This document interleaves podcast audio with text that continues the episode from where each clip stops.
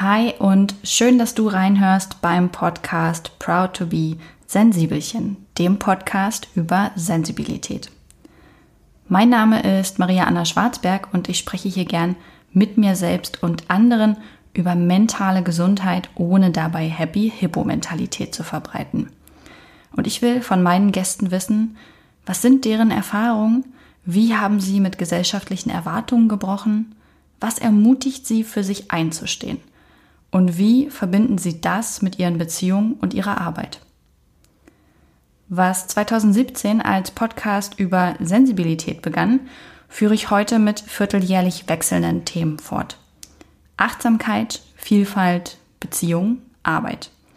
Jeden Monat lade ich mir neue Gäste ein, um meinen eigenen geteilten Gedanken neue hinzuzufügen.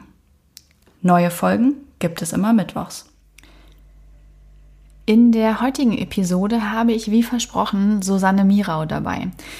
Susanne ist in puncto Familie und wie man Familie zur heutigen Zeit leben kann, eine Vorreiterin. Mm, sie ist die Gründerin von Geborgen Wachsen und das sagt wahrscheinlich vielen von euch, die Kinder haben, auf jeden Fall etwas.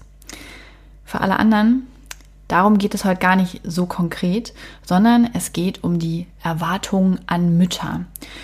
Also zum einen um diesen Druck von außen, aber auch den Druck, den man sich selber macht. Und warum eigentlich Mütter mehr in der Kritik stehen als Väter. Und ganz wichtig natürlich, wie kann man damit brechen? Wie kann man seinen eigenen Weg als Mutter finden? Es war für mich ein spannendes Interview mit zwei sehr tollen Aha-Effekten, die ich danach gleich meinem Mann erzählen musste. Und bevor es losgeht, gibt es noch eine kurze Werbung und dann gebe ich ab an Susanne. Der Unterstützer der heutigen Folge ist Bumble. Bumble ist die Dating-App, bei der Frauen den ersten Schritt machen. Ich als eher introvertierte Person finde das ja durchaus sehr schön, Menschen erst einmal aus der Ferne kennenlernen zu können, bevor sie mir im wahren Leben näher kommen dürfen.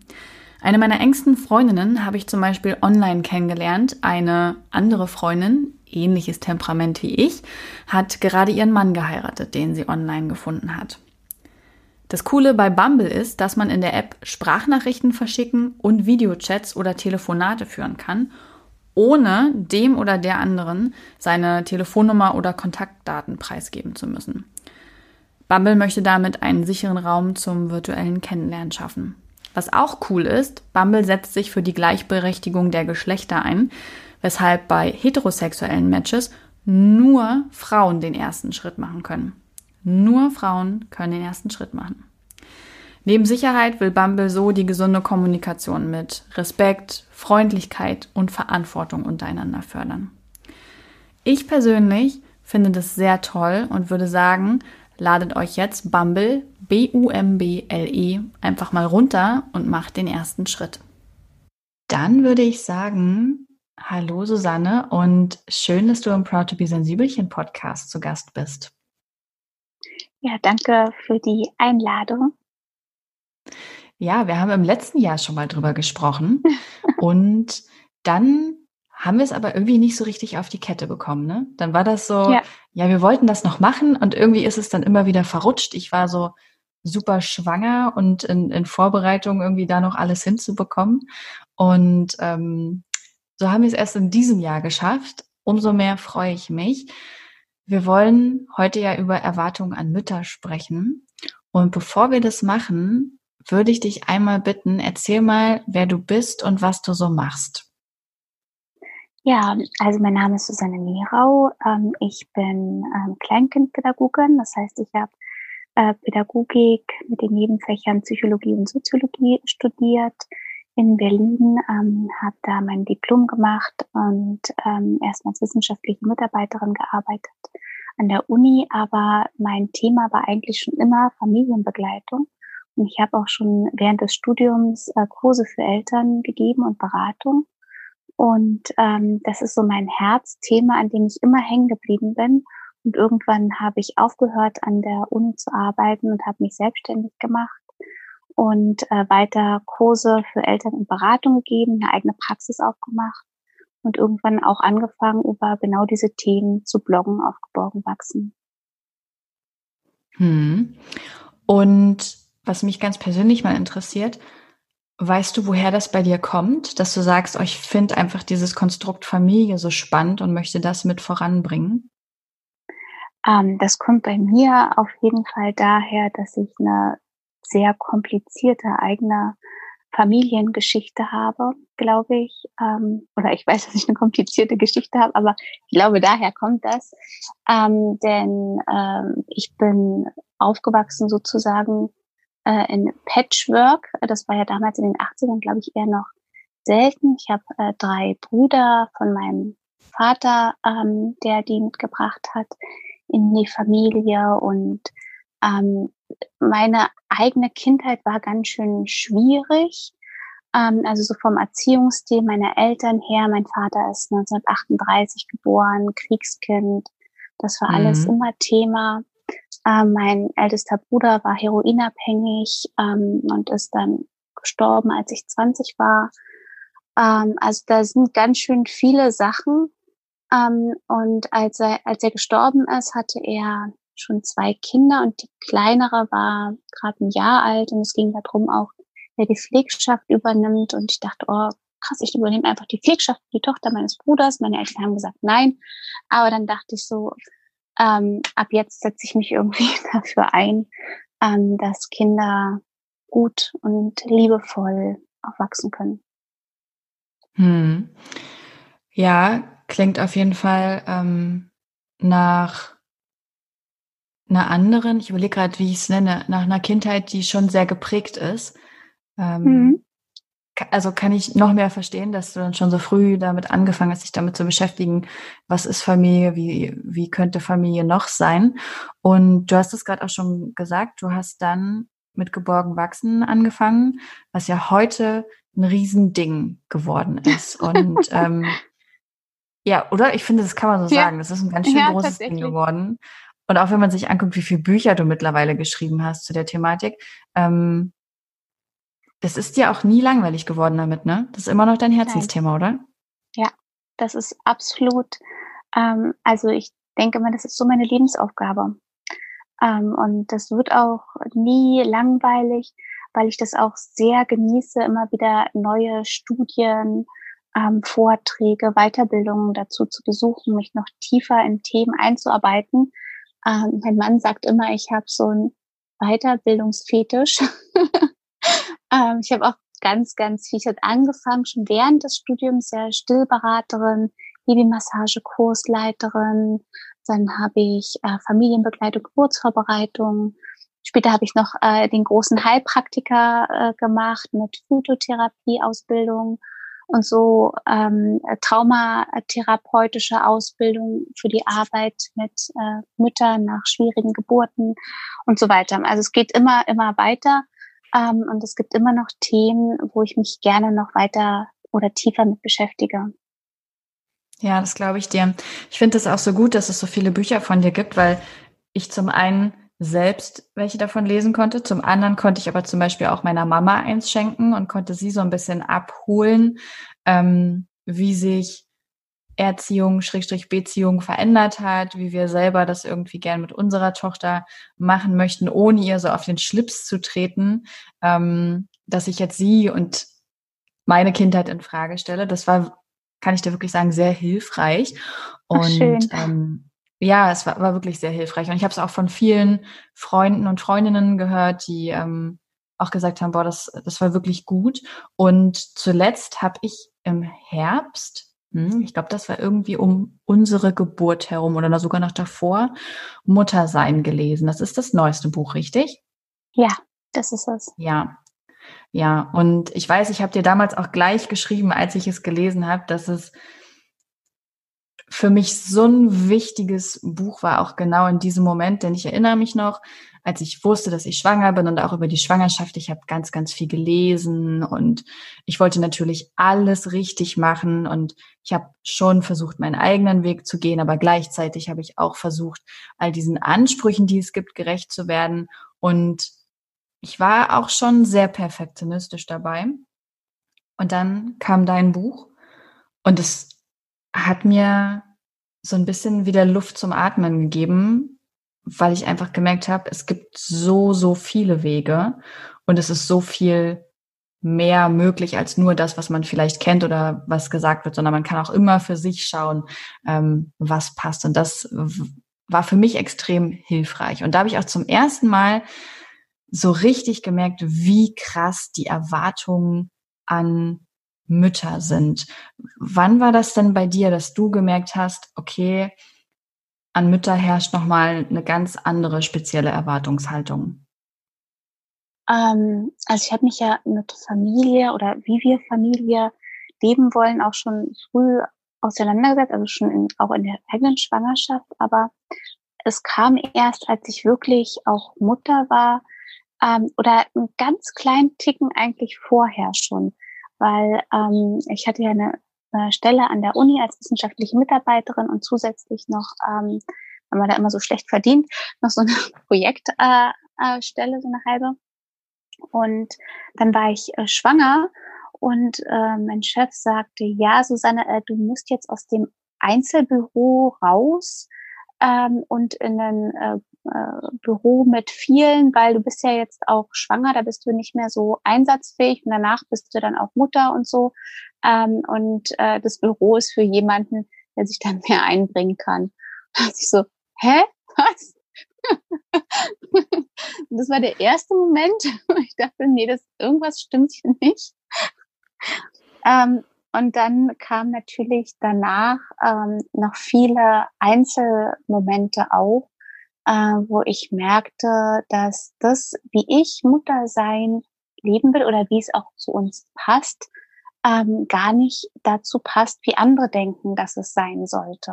Also ich habe auch mhm. ähm, trotz dieses ganzen Bindungsthemas oder wahrscheinlich wegen des ganzen Bindungsthemas, habe ich schon sehr früh angefangen, auch wieder zu arbeiten beim ersten Kind äh, war das neun Monate alt. Ich habe so Kurse gegeben und mein Mann kam dann immer mit dem Kind mit und ähm, saß dann in so einem Aufenthaltsraum in, in dieser Einrichtung, wo ich Kurse gegeben habe, hat mit dem Kind gespielt. Und dann wurde ich manchmal gefragt von den Kursfrauen, ähm, aber warum macht ihr das denn? Also warum geht denn nicht dein Mann arbeiten?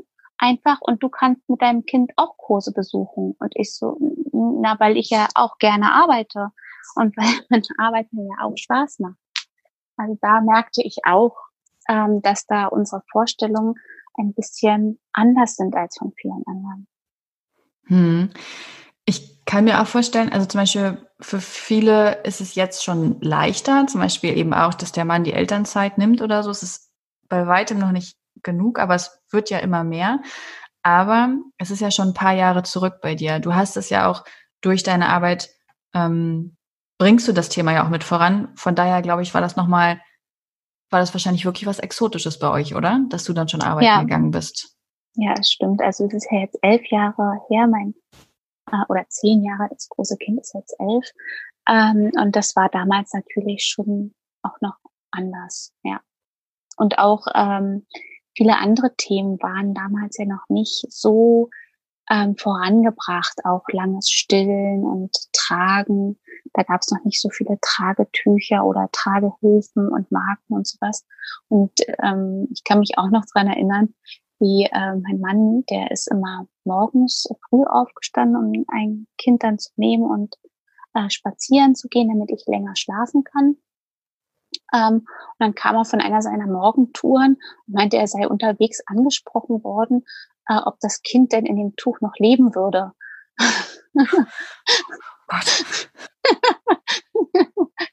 ähm, also es war damals einfach tatsächlich noch ein bisschen eine andere Zeit, ja. Ja, erzähl mal, welche Themen waren das noch so, wo du dich daran erinnerst, dass, ähm, dass die Menschen komisch reagiert haben?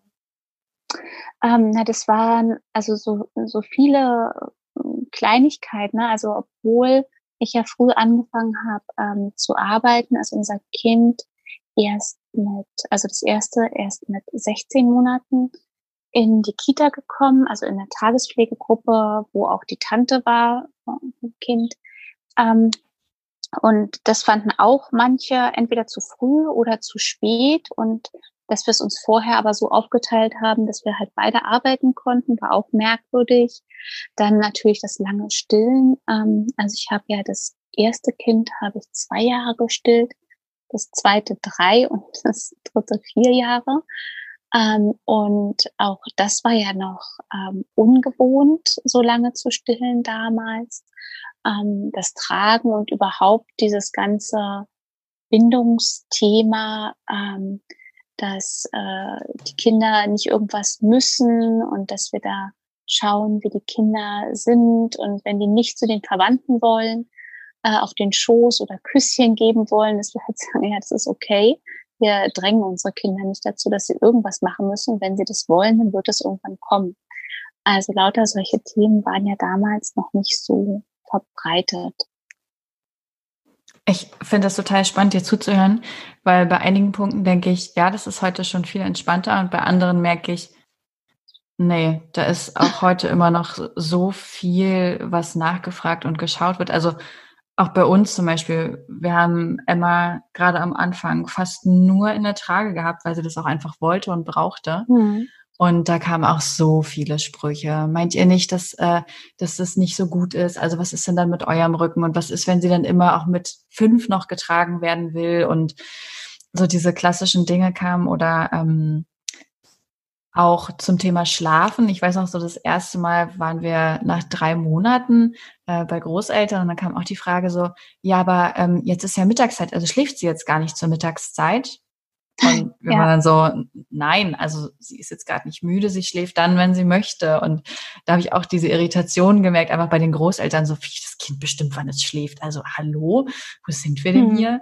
Ähm, und beim Stillen hatten wir eine ganz andere Problematik. Für mich, ich habe zum Beispiel immer gedacht, durch alle tollen Stillberichte, die ich gelesen habe, ähm, dass ich in jedem Fall stillen werde und äh, das auch so lang, wie Emma und ich das möchten.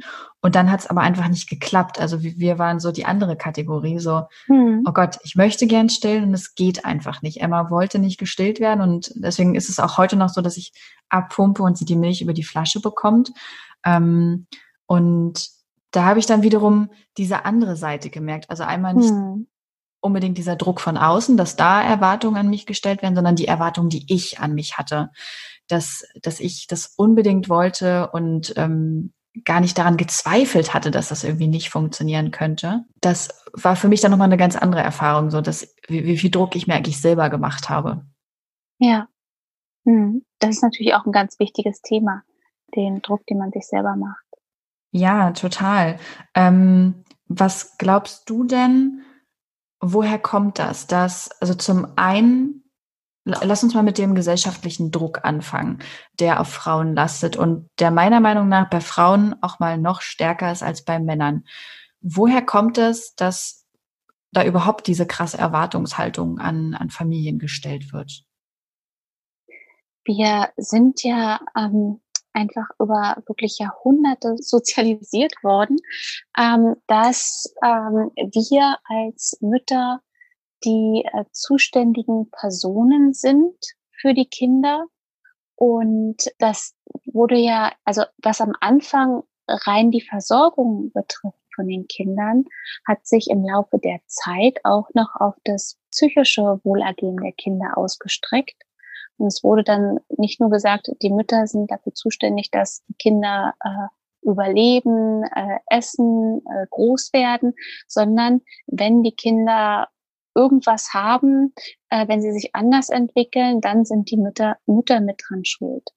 Ähm, und das hat sich ja tatsächlich tief in uns ähm, verankert, weil das so lange über Generationen ausgebaut und weitergetragen wurde dass das immer noch in uns drinsteckt, zu denken, äh, egal was ist, als Mutter bist du dafür verantwortlich. Und wir waren ja einfach durch diese ganze gesellschaftliche Entwicklung über Jahrhunderte zuständig auch für die Kinder. Also dass wir ähm, wegkamen davon aus so einer umsorgenden Gemeinschaft, wo es eben viele Menschen gibt, die füreinander etwas tun, die sich umeinander kümmern auch unabhängig von, vom Geschlecht, ja, äh, und vom Alter, dass man halt tatsächlich einfach zusammenarbeitet. Das ist ja sozusagen die Grundidee von Familie mhm. und Gemeinschaft. Ähm, und da haben wir uns ja wegbewegt durch äh, die Sesshaftigkeit, ähm, durch religiöse Einflüsse, dass äh, Frauen ähm, zunehmend eher als Besitz betrachtet wurden, äh, sie viele Nachkommen bringen sollten, um die Erbfolge einzuhalten, deswegen eben nicht mehr am gesellschaftlichen Leben teilnehmen sollten, damit sie bloß nicht mit irgendwie anderen Männern oder so in Kontakt kommen dass sie dann rausgelöst wurden aus ihren Familien, in fremde Familien reinkamen, da weniger Kontakt war, weniger Unterstützung. Und so hat sich das immer weiter dahin bewegt, dass Frauen besonders eben für Haushalt und für Kinder nur zuständig waren. Und dann mit dem äh, stärker werden der Psychologie eben auch noch für die psychische Entwicklung der Kinder. Und das tragen wir halt als Last jetzt immer noch alles in uns. Also dieses ganz stereotype Rollenbild, was man da einfach erwartet. Ne? Frauen sind eben für Haushalt, Kinder, für Harmonie und äh, Friedlichkeit zuständig und der Mann ist der irgendwie der Geld, Nahrung, äh, Maskulinität nach Hause bringt. Genau, und dazu kam aber noch, dass ja jetzt in den vergangenen Jahrzehnten das ein bisschen aufgebrochen ist. Ähm, auch wieder durch gesellschaftliche Verhältnisse auch und dass es einerseits so geblieben ist, dass wir zuständig sind für die Kinder äh, und ihr Wohlergehen und für den Haushalt, so wie in den 50ern es noch war. Mhm. Aber dazu ist jetzt gekommen, dass wir auch eigentlich Karriere machen sollen und auch Geld verdienen sollen.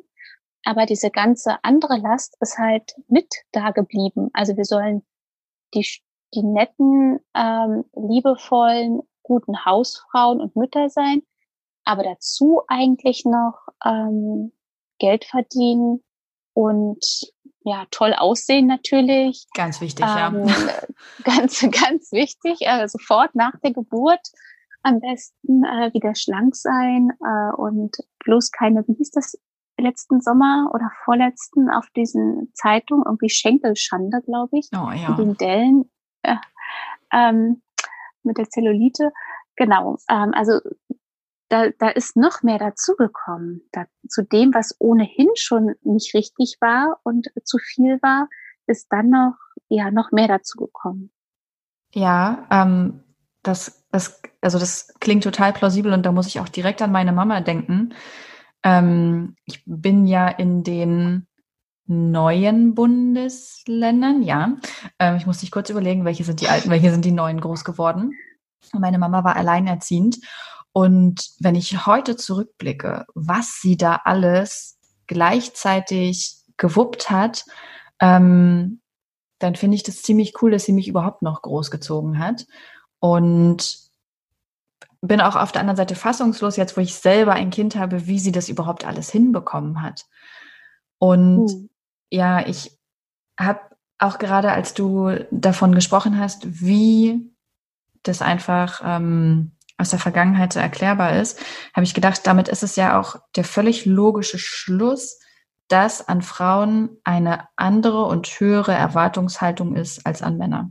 Ja, und es ist auch, ähm, dass wir eigentlich, also jetzt äh, sprechen wir ja oft darüber, ne, dass es auch zu viel ist ähm, und dass wir nicht mehr können. Wir sehen diese Zahlen, äh, wie viele ähm, Mütter insbesondere ja in, in Burnout kommen, in einen so Familien-Burnout ähm, und andere Erkrankungen auch haben. Und wir hatten das ja eigentlich auch schon früher. Es gab ja früher, weil ich vorhin die 50er erwähnt habe, ähm, wurden ja die Mütter mit äh, diesem Frauengold äh, ruhig äh, gestellt. Ne? Also da gab es ja tatsächlich immer so speziellen Alkohol, ähm, für die Hausfrauen, den sie ähm, so trinken können zur Entspannung. Ähm, und äh, das wissen wir ja, ist halt nicht so gesund, ähm, so in, im hohen Konsum. Ähm, und da hat sich das aber schon abgezeichnet, finde ich, ähm, dass das in eine völlig falsche Richtung auch läuft. Jetzt wirklich? Die haben wirklich quasi das habe ich noch, das ich noch nie gehört, das ist ja der Wahnsinn. Und dann hat man einfach gesagt, das ist euer Frauengold, das könnt ihr trinken, wenn es euch zu viel wird und ja. oh, ist nicht wahr. Also du kannst mal, du kannst so Frauengold äh, googeln Ähm, und das ist halt so ein, so ein Alkohol, äh, den es so ja, extra dafür gab. Krass. Ich bin gerade von den Socken. ja, ja, na klar, da sieht man halt schon, dass es da eigentlich schon in, ähm, was die Belastung angeht, relativ viel war. Und was mir gerade in dem Moment auch eingefallen ist, bei uns ist es so, mein Mann ist in Elternzeit und ähm, er sagt, aus zwei Gründen ist das für ihn eine ganz tolle Erfahrung. Zum einen, weil er diese viele Zeit mit unserer Tochter hat und zum zweiten aber auch, weil er jetzt mal wirklich merkt, ähm, was es bedeutet, viel oder einen großen Teil des Haushalts und äh, das Kind zu übernehmen. Also was das wirklich, weil es ja häufig auch einfach immer so dargestellt wird, als wäre man in Anführungsstrichen nur Hausfrau. Und ähm, er sagt, das ist halt wirklich ein Fulltime-Job und das wäre ihm so vorher auch nicht bewusst gewesen. Ja, und ich finde, ähm, dass das ist wirklich wichtig, dass ähm, Väter auch diese Erfahrung machen.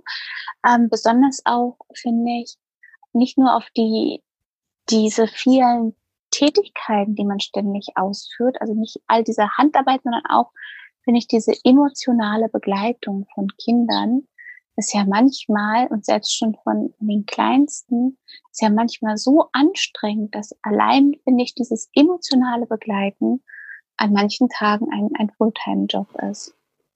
Ja, das ist gut, dass du das sagst. Also unsere Tochter ist jetzt sieben Monate und ich mache das gern. Ähm, es gibt aber auch Tage, an denen ist es jetzt schon anstrengend für mich und dann denke ich manchmal, boah, wie wird denn das dann eigentlich, wenn sie größer und älter ist? Also sind wir dann irgendwann zu fünf dabei, sie dabei zu begleiten, damit man irgendwie auch mal durchschnaufen äh, kann. Sag mal, wie ist denn das, wenn sie dann älter wird? ähm, also es kommt natürlich auch auf das Temperament des Kindes drauf an.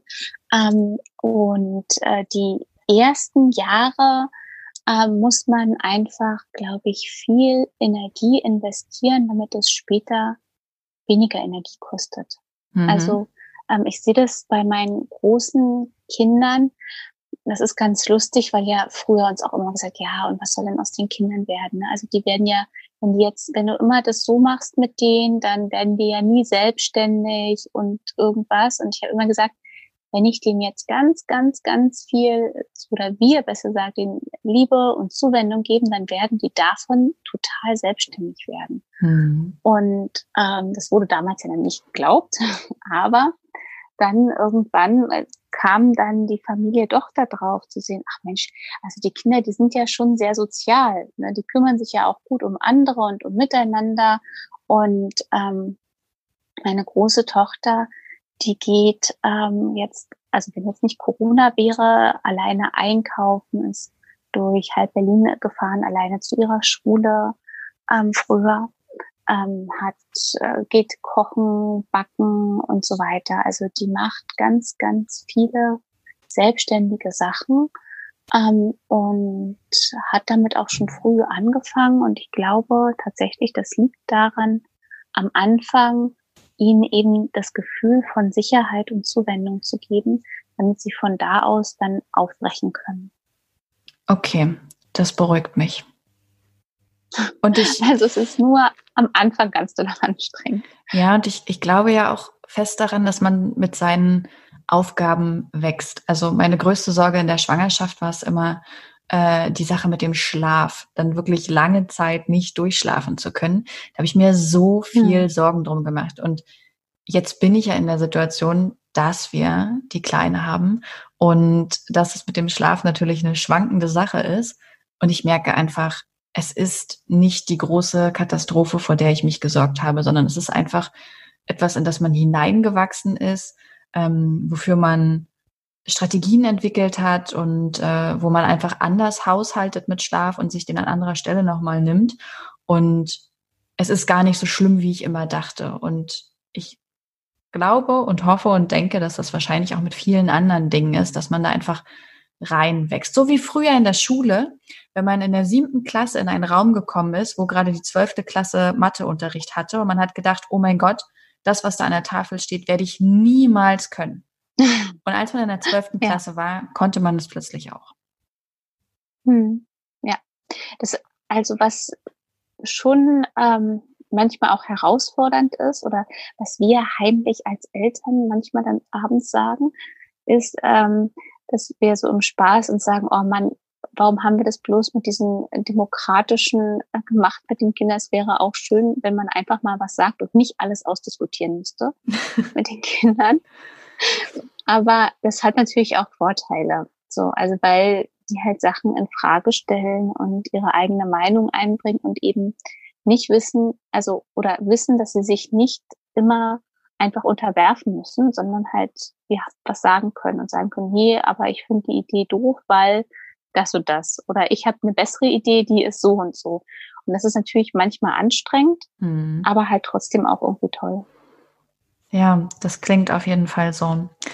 Ich würde gerne noch mal kurz zurückkommen ähm, zu den Erwartungen. Also wir sind im Grunde genommen gesellschaftlich geprägt und durch vor allem die Entwicklung auch nochmal in den letzten Jahrzehnten ist dieser psychische Druck gewachsen und das ist im Umkehrschluss auch der, den wir uns selber dadurch machen, oder? Dass wir einfach durch diese Prägung, die wir erfahren haben, dann auch diese Vorurteile, diese Stereotype in uns tragen und selber versuchen danach zu agieren?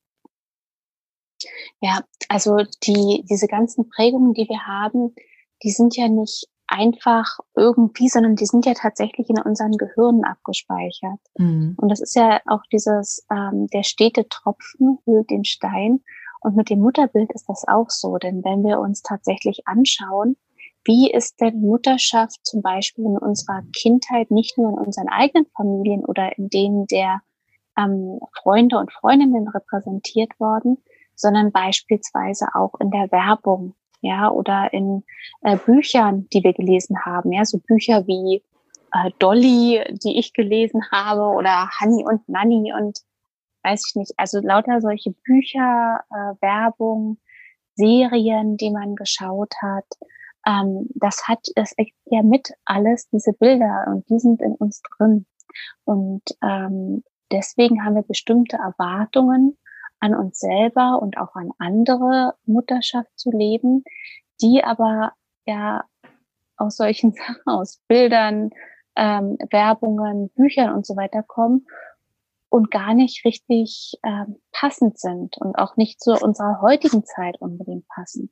Und da müssen wir ausbrechen und das überwinden. Und das ist gar nicht so einfach, weil es ja in unseren Gehirnen so abgespeichert ist. Und da müssen wir dann ganz bewusst ähm, uns andere Sachen, andere Möglichkeiten angucken, offen sein für andere Wege, damit wir das überhaupt als Alternative in Betracht ziehen können. Es ist total gut, dass du das ansprichst, weil mir auch sofort Beispiele eingefallen sind, wo ich selber merke, dass ich, ähm, dass ich so in dieser Erwartung dann drin bin, sei das zum Beispiel das mit dem Stillen oder ich habe das auch gemerkt dadurch, dass ich bei uns arbeite, verbringe ich in der, an den arbeitenden Tagen natürlich weniger Zeit mit unserer Tochter und wie ich dann wirklich hinterfragt habe, ähm, ob das okay ist.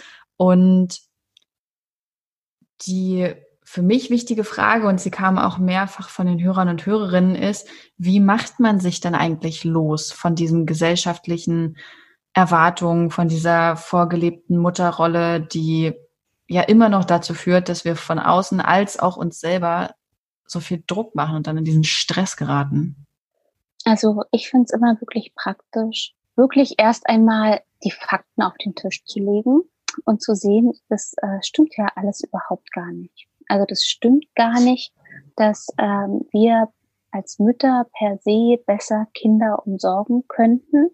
Da gibt es äh, tatsächlich mittlerweile ja ähm, Studien zu, auch die belegen, wie das hormonell ist bei Eltern und dass Väter sehr, sehr, sehr ähnliche Hormonausschüttungen haben wie Mütter, dass Väter eben auch das Oxytocin haben, dass Väter auch das Prolaktin haben ähm, und dass sich das sogar schon in der Schwangerschaft aufbaut, ja, dass auch Väter ähm, unter Stimmungsschwankungen schon leiden, ähm, dass sie ein bisschen zunehmen während der Schwangerschaft unter dem Einfluss von dem Prolaktin ähm, und sich alles darauf ausbildet, äh, dass sie eben Kinder umsorgen können. Ähm, also sie werden darauf eingestimmt, so wie wir eingestimmt werden. Ähm, wichtig ist eben, dass sie diese Aufgabe auch übernehmen können. Und auch nach der Schwangerschaft geht das so weiter, dass auch äh, die, die Väter, ja, wenn sie Babys ansprechen, in dieser kindgerechten Sprache sprechen, oh, Baby. Ne? Mhm. Also natürlich mit ihrer Stimme, aber trotzdem eben passend dafür, wie Kinder besser angesprochen werden oder wie sie das besser aufnehmen können. Dass sie auch von sich aus äh, das Baby auf dem Arm halten, in dem Abstand, in dem das Kind äh, scharf sehen kann. Dass sie ähm, auf Signale reagieren, wenn das Kind weint, dass es dann trösten wollen und so. Also das ist alles da, ähm, bei Vätern wie bei Müttern. Ja, und äh, sich das erstmal schon mal vor Augen zu führen, finde ich, ist ganz gut. Dann auch zu gucken, wie ist denn diese Geschichte eigentlich dahinter? Warum denken wir denn oder warum wird von uns erwartet, dass wir das so machen? Also diesen geschichtlichen Hintergrund. Und das ist schon mal etwas, wo man dann sagen kann, okay, das ist jetzt in mir drin, aber das stimmt gar nicht. Kinder brauchen auf jeden Fall Liebe, Zuwendung, Nähe, ähm, Bedürfnisbefriedigung, aber nicht zwangsweise von der Mutter, sondern sie brauchen einfach Menschen, die sie liebevoll umsorgen. Damit hat man schon mal, finde ich, so einen ersten Schritt gemacht. Und dann kann man gucken, was sind denn meine Problemzonen im Alltag? Also wo fällt es mir schwer? Es muss ja gar nicht, wir müssen uns ja nicht von allen Sachen trennen. Ja, zum Beispiel ich liebe äh, Basteln total und äh, solchen Schnickschnack mit den Kindern zu machen. Davon muss ich mich gar nicht trennen, äh, sondern nur die Sachen, die einen belasten, wirklich zu gucken. Ich habe zum Beispiel eine Freundin, die wirklich überhaupt gar nicht kochen mag.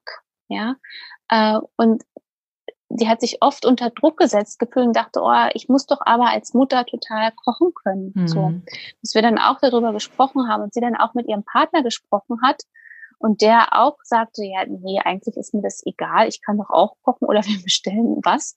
Ähm, und, ähm, und sich damit dann davon frei zu machen und zu sagen, okay, ich kann jetzt nicht kochen, aber dafür kann ich was anderes total gut mit den Kindern machen. So, ähm, dass man wirklich schaut, was bin ich eigentlich für eine Person und was kann ich an meinen Dingen gut einbringen in diese Beziehungsgestaltung. Ja, finde ich einen total guten Aspekt. Ich habe gerade im Kopf mit überlegt, äh, was sind eigentlich Dinge, die ich gut kann oder welche Dinge ähm, mache ich vielleicht auch wirklich aus dieser Erwartungshaltung heraus, dass ich ja die Mama bin. Ähm, hm. Oder wenn ich die nicht mache, dass dann wiederum dieses schlechte Gewissen kommt, ich müsste doch eigentlich als Mutter das und das machen wie kann man das denn abbauen, dieses schlechte Gewissen? Also zum Beispiel das beste Beispiel bei uns ist es so, ähm, mein Mann bringt unsere Tochter häufiger abends ins Bett als ich.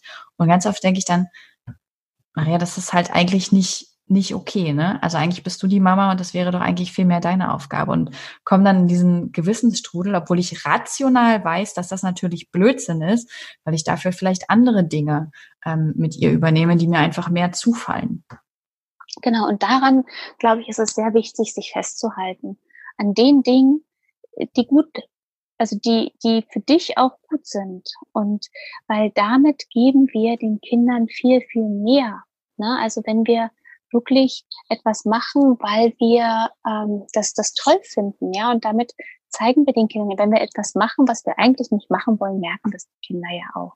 Und das hat auch überhaupt keinen Vorteil. Also wenn wenn wir ein Kind ins Bett bringen wollen, aber eigentlich total hibbelig sind und denken, oh Gott, das ist so schlimm und ich will doch jetzt so gerne Netflix gucken oder noch ein Buch lesen und jetzt muss ich hier liegen, dann ändert sich unsere Atmung, unsere Körperhaltung ändert sich und das Kind merkt es und kann dann auch nicht einschlafen und dann befinden wir uns in einem ganz negativen Kreislauf. Und deswegen ist es wirklich gut zu gucken zwischen Eltern, also wenn zwei halt da sind oder sogar mehrere, ähm, wer kann welche Aufgaben gut übernehmen. Und wenn diese Person das gut kann, dann ist es genau richtig, unabhängig davon, welches Geschlecht diese Person hat. Mhm. Sondern es geht wirklich nur darum, diese Aufgaben, die anfallen, irgendwie gut hinzubekommen. So. Und dass alle dabei irgendwie entspannt sind, weil dieses Unentspanntsein ist für alle negativ. Das ist ein total schöner Aspekt, so dieses, äh, dieser Gedanke, ähm, dass es auch für Emma nicht, nicht hilfreich ist, sondern dass sie viel mehr an positiven Impulsen mitbekommt, wenn sie die Eltern in dem erlebt, was sie gern machen, gut können, als in gezwungenen Situationen. Und dann hat man auch Energie, um für die negativen Situationen, also für die Situation, wo keiner von beiden Bock drauf hat, die dann irgendwie so durchzustehen und zu sagen, okay, dann habe ich aber Energie dafür jetzt. Ja, ja, auf jeden Fall. Und auch, ähm, auch nochmal ganz spannend, diese Geschlechterloslösung. Also wir sind ja alle so sehr drauf gepolt, ne, auf dieses männlich, weiblich. Schon in der Schwangerschaft wurde ich immer gefragt, und was wird es denn jetzt ein Baby? Ähm, ab, ab, und ich dachte eigentlich, dass ich davon mich schon relativ frei gemacht habe. Aber genau in diesem Moment merke ich halt auch gerade, nee, in manchen Punkten, Maria, bist du da auch noch sehr in, in diesem geschlechterspezifischen Denken drin. Ja, das ähm, und das braucht auch Zeit, weil wir ja, wie gesagt, einfach so so groß geworden sind und das tatsächlich schwierig ist und erstmal Überwindung kostet, bis man merkt, ach, das funktioniert ja wirklich und dass es sich auch in unserem Kopf festgesetzt hat, das funktioniert ja wirklich. Mhm. Und gerade diese Überwindung von ähm, Geschlechtsstereotypen ist ja wichtig einmal für uns, damit wir es uns leichter machen können, aber eben auch für die Kinder, weil die es dann anders leben können. Ja, weil die dann damit viel entspannter umgehen können. Das sehe ich bei meinen Kindern. Wir haben auch ähm, befreundete Paare, wo die Eltern das gleiche Geschlecht haben zum Beispiel. Und für äh, meine Kinder ist das viel normaler, als es für mich erstmal war. Ähm, dass ja, die wachsen einfach so damit auf. Genauso wie ähm, mein einer Sohn bestimmt ein Jahr lang immer nur einen Rock getragen hat und dann ich ihm halt Röcke kaufen musste anstatt Hosen. Äh, und das war auch erstmal so, oh, wer weiß, was alle denken, mhm. aber, aber eigentlich war es völlig wurscht. So, also was die anderen denken. Und trotzdem ist man nicht ganz frei davon. Da würde ich gleich gerne nochmal ähm, eine Hörer- und Hörerin-Frage reinbringen. Und zwar, wie reagiert man dann im Dialog am besten darauf, ja, auf so hohe Erwartungen, auf Besserwisserei? Also wenn so ganz typisch äh, die Schwiegermutter sich einmischt und dann sagt, ja, aber wie kannst du denn jetzt äh, den jungen Rock kaufen? So, was, wie reagiert man da am besten? Also mittlerweile, also ich verstehe das total, weil am Anfang fand ich das auch ganz schwierig und war dann noch an vielen Stellen unsicher. Äh, mittlerweile kann ich natürlich, also fachlich da einfach ganz viel antworten. Ähm, und es kommt immer darauf an, ob ich da jetzt gerade Lust darauf habe, mich auf einen tieferen Dialog einzulassen. Also dann erkläre ich tatsächlich auch nochmal, wie wichtig das ist für Selbstwert und so weiter, dass die Kinder sich ausleben können ähm, und wenn ich darauf keine Lust habe, auf äh, tiefere Gespräche oder wenn ich weiß, dass das auch zu viel Energie kosten würde, mich äh, und ich eh nichts daran ändern kann, ähm, dann sage ich einfach, ähm, dass wir das halt so machen, weil wir die Eltern sind und jede Generation halt auch Fehler macht und wir werden ja sehen, was passiert. Ich habe nämlich auch schon ein paar Mal da und gedacht, so, was sag ich denn jetzt darauf? Und ich finde es auch gut, dass du es unterteilst und dieses, okay, habe ich gerade Bock äh, auf dieses Gespräch und möchte ich das jetzt wirklich erklären oder habe ich gerade einfach keinen Bock und nehme so den kurzen Weg? Ist ja wirklich immer eine Stimmungsfrage, ne? Wie ist man gerade drauf? Wie angespannt ist man selber in der Situation schon? Äh, auch einfach mal zu sagen, nee, auf die Diskussion lasse ich mich jetzt einfach nicht ein.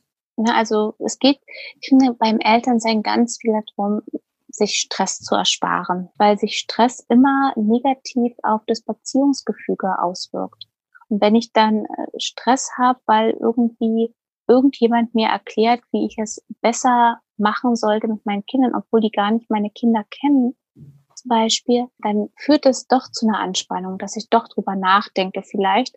Und dann sage ich lieber, du, nee, da brauchen wir gar nicht drüber zu diskutieren, denn tatsächlich ist es ja auch so, was es uns oft schwer macht mit der älteren Generation ist, dass wir unsere Rolle vielleicht noch nicht richtig gefunden haben. Denn wir sind ja jetzt die Eltern und wir müssen uns gar nicht rechtfertigen vor der älteren Generation dafür, wie wir unsere Kinder, also wir sind ja eine Generation weiter. Ne? Also wir sind, wir kommen dann oft in die Position, dass wir uns wieder als Kinder fühlen und uns rechtfertigen müssten, Aber eigentlich ist das nicht mehr so, weil wir ja nicht nach hinten erziehen, die Kinder oder begleiten, sondern für eine Zukunft, von der die ältere Generation auch sehr weit entfernt ist. Mhm. Also das, was heutzutage eingefordert wird für gesellschaftliches Leben, ähm, unterscheidet sich ja vehement von dem, wie es früher war. Also wenn ich an meinen ähm, im Krieg geborenen Vater denke, ähm, na, also da war Erziehung für eine äh, Gesellschaft was ganz anderes. Da wurde erwartet, dass sie halt für die Gesellschaft dem folgen sollen und so weiter. Und heutzutage ist das ja so, dass wir gar nicht wissen, wohin sich unsere Gesellschaft entwickelt. Und wir brauchen Kinder und Menschen, die halt flexibel sind, kreativ sind und in ihrem Gedanken frei sind. Und ähm, das erreichen wir nicht mit alten Erziehungsmethoden. Das, ähm, ja, stimmt total. Ich habe noch eine Frage, die hatte eine Hörerin geschickt und ähm, ich fand, ich fand die total gut, weil man da so ein bisschen schon sieht, wie dieser Druck an diese Mutterrolle existiert, bevor man überhaupt selber in diese Position kommt. Sie hat nämlich gefragt, kann man guten Gewissens Mutter werden, wenn man nicht 100 Prozent geben kann? Das kommt auf, auf die Rahmenbedingungen an. Ich glaube nicht, dass ähm, alle von uns, also oder besser gesagt andersrum, ich glaube nicht, dass irgendjemand von uns immer 100 Prozent geben kann und dass wir das auch nicht müssen. Natürlich ist es wichtig zu schauen, ähm, dass man irgendwie andere Menschen um sich drum hat und Unterstützung hat. Schon allein deswegen braucht man nicht 100 Prozent zu geben. Aber auch für die Kinder brauchen wir nicht 100 Prozent geben. Weil ähm, auch da gibt es Untersuchungen, die eben sagen, ähm, Kinder brauchen keine perfekten Eltern. Weil mit äh, Perfektion ähm, das ist vollkommen unrealistisch, weil Kinder müssen auch lernen, wie geht man mit schwierigen Situationen um.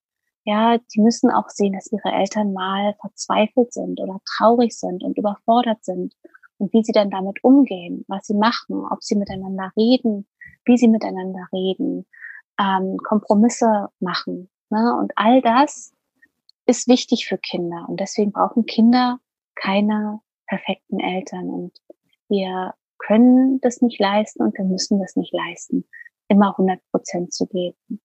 Wichtig ist halt tatsächlich dann zu gucken, ich weiß, ich kann das nicht oder manchmal ist es ja auch so, dass man sich fragt, ich habe so ein Päckchen aus meiner eigenen Vergangenheit, kann ich das dann ähm, machen? Und dass man weiß, ich habe dieses Päckchen, aber ich habe auch Hilfestellen, wo ich mir Hilfe holen kann. Ja, ich habe Beratungsstellen oder ich habe einen Partner oder eine Partnerin, mit der ich äh, solche Sachen ausmachen kann. Oder ich habe Freunde, Familie, die mich mit auffangen. Das, glaube ich, ist schon eine, eine wichtige Frage auch dabei. Ähm, aber insgesamt muss niemand denken, um Kinder zu haben, müsse man 100 Prozent geben. Wie findet man denn am besten seinen Weg als Mutter? Ich glaube, es ist wichtig zu wissen, oder ein Gefühl zu haben, wer bin ich eigentlich? Denn wir denken manchmal, äh, wir sind die ganze Zeit Frau und Mensch und dann äh, bekommen wir Kind und dann sind wir Mutter. Aber wir sind ja eigentlich immer die Person, die wir sind.